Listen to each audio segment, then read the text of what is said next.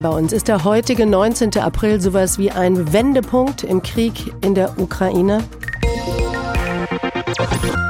Wenn dem so ist, dann nicht zum Guten. Seit Wochen war über die bevorstehende Ostoffensive der russischen Armee ja gerätselt worden und in den letzten Tagen verdichteten sich die Hinweise, dass es bald losgehen würde. Immer mehr Soldaten hatte der russische Präsident an der gesamten Frontlinie im Osten zusammenziehen lassen und jetzt gibt es eben die ersten Berichte, dass diese Offensive losgegangen ist. Auch Russlands Außenminister Lavrov hat bekannt gegeben, dass der Krieg jetzt in ein, eine neue Phase trete. Die Gebiete um die Städte Kharkiv und Donetsk sind unter starkem Beschuss. Das melden ukrainische Medien. Am Telefon ist Dr. Klaus Wittmann. Er ist Historiker, Publizist und Brigadegeneral AD der Bundeswehr. Guten Tag, Herr Wittmann. Ja, guten Tag. Ich bin auch froh, mal wieder beim Hessischen Rundfunk zu sein, denn ich war Brigadekommandeur in Neustadt, Hessen, mehrere Jahre. Das ist schön. Gut, Sie zu hören, wieder in der alten Heimat. Herr ja. Dr. Wittmann, musste Russland Kräfte aus anderen Regionen der Ukraine abziehen für diese Offensive? Dann lässt ja der Druck anderorts ein bisschen nach. Oder konnte Russland ganz neue Armeeeinheiten heranführen und einsetzen? Nein, die äh, russischen Kräfte sind relativ auf Rand genäht äh, von der Truppenstärke her. Und äh, nachdem der geplante Unterwerfungsblitzkrieg im Norden gegen Kiew festgefahren war, tritt jetzt der Plan B ein. Reduzierte Ziele, Schlacht um den Donbass.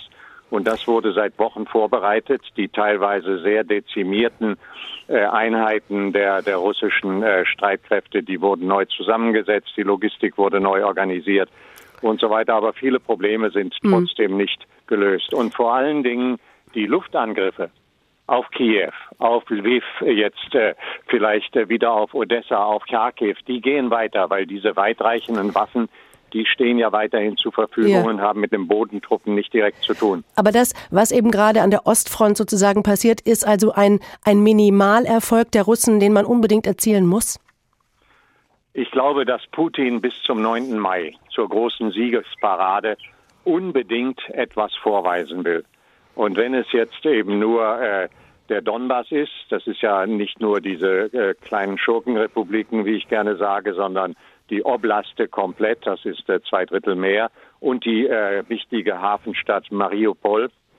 Das will er vorweisen und da ist äh, keine Zerstörung äh, zu, zu äh, schlimm und kein, kein Kriegsverbrechen inakzeptabel und dafür hat er ja auch Kadyrov aus Tschetschenien und ja. diesen äh, General mit seinen Syrien Erfahrung, der den Spitznamen oder den, den Kampfnamen Bluthund trägt, jetzt eingesetzt. Also das wird schlimm und wird blutig. Viele sagen ja, dass das, was in Syrien geschehen ist, sozusagen die Blaupause war für das, was jetzt im Osten der Ukraine geschieht. Schauen wir mal auf die ukrainische Armee.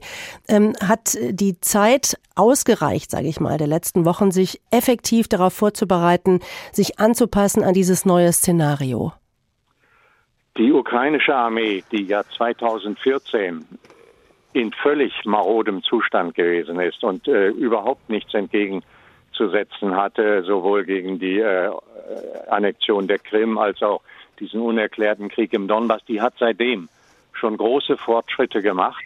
Und sie hat auch jetzt äh, durch ihren völlig, in ihrem völlig unerwarteten, auch von Putin völlig unerwarteten Widerstand äh, ganz enormes geleistet und äh, den Russen große äh, Verluste zugeführt, äh, zugefügt. Und ich sage immer, dieser charismatische Präsident Zelensky, der ist das Gesicht der Freiheit. Mhm. Und Putin ist das, was Barbara Tuckman die Torheit der Tyrannen genannt hat. Und äh, insofern äh, ist es überhaupt noch nicht äh, äh, gesagt, wie die Sache ausgehen wird. Sie wird sehr verlustreich sein und ich bin auch überzeugt, Putin will den Donbass, die äh, Bergbau- und Industrieregion und die äh, Hafenstadt Mariupol gar nicht unbedingt haben, weil er sie beherrschen will, sondern er will sie den Ukrainern wegnehmen, mhm. um die Ukraine noch besser zu zerstören. Die Ukraine braucht, das sagt Zelensky auch seit Wochen, schwere Waffen. Und in Deutschland wird seit Wochen über diese Lieferung schwerer Waffen an die Ukraine gestritten.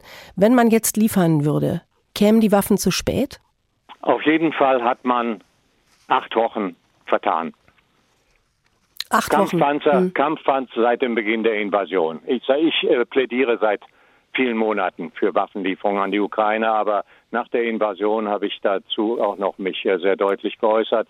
Die Wochen hat man vertan. Wenn die Ukraine die äh, seit acht Wochen geforderten Kampfpanzer, Schützenpanzer, Artillerie, Mörser, Flugabwehr hätten, über die dauernd geredet wurde, so hätte sie einerseits den neuen Aufmarsch und die Umgruppierung nachhaltig stören können, denn die Probleme der Russen mit Führung, Logistik, Motivation sind noch längst nicht behoben und andererseits wäre sie für die Verteidigung und Gegenangriffe im flachen, offenen, waldarmen Gelände in besserer Position. Herr Wittmann, erlauben Sie mir noch eine letzte Frage. Angenommen, Russland erzielte jetzt einen Erfolg in der Ostukraine. Ähm, wäre es dann vielleicht auch wieder die Zeit oder die Möglichkeit, sich wieder an den Verhandlungstisch zu setzen? Ich sehe das so, dass es zwischen der Selbstbehauptung eines in seiner Existenz bedrohten Volkes und einer Neutralität zu Putins Bedingungen keinen Kompromiss geben kann. Und sogar unser Bundeskanzler hat ja gesagt, Putin darf mit seinen Zielen nicht durchkommen.